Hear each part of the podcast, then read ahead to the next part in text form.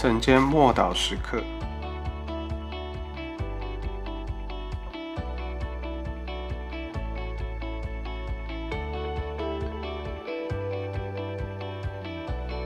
把审判耶稣交给比拉多和希律。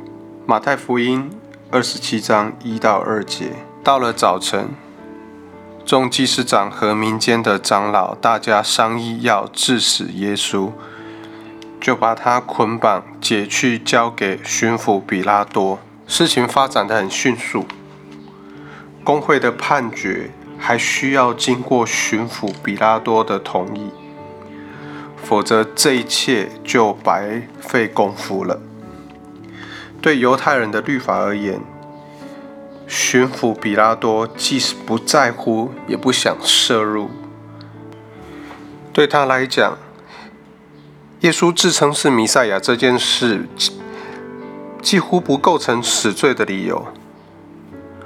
事实上，比拉多鄙视这些宗教领袖的恶意还有伪善，当然他也有权推翻他们的决议啊。但宗教领袖需要证明耶稣反抗凯撒、反抗罗马，才能说服比拉多该判耶稣死刑。因此，他们坚称耶稣曾经拒绝缴税给罗马皇帝，并且试图发动叛变，想要做王。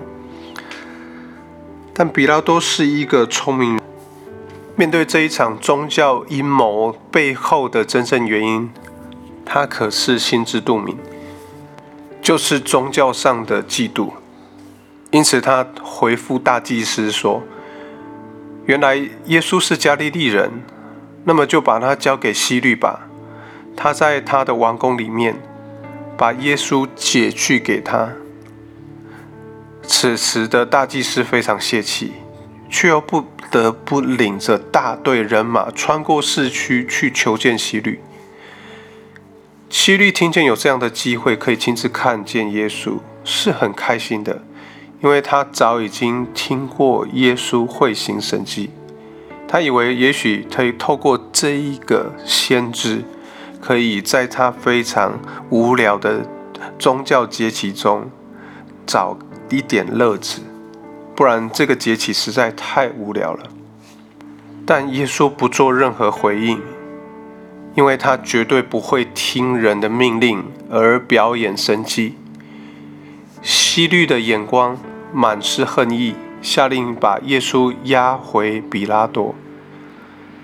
这下有一个出人意外的结果，就是长久以来，西律和比拉多原来是一直不和、互相呃仇视的，但是却是在耶稣的这件事情上面成为了朋友。两个人因为合作除掉耶稣而讲和了。友谊的悲剧莫过于此。让我们一起来祷告。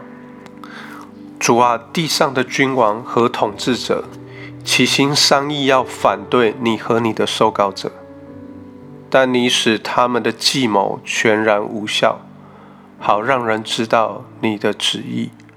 奉主耶稣基督的名祷告，阿门。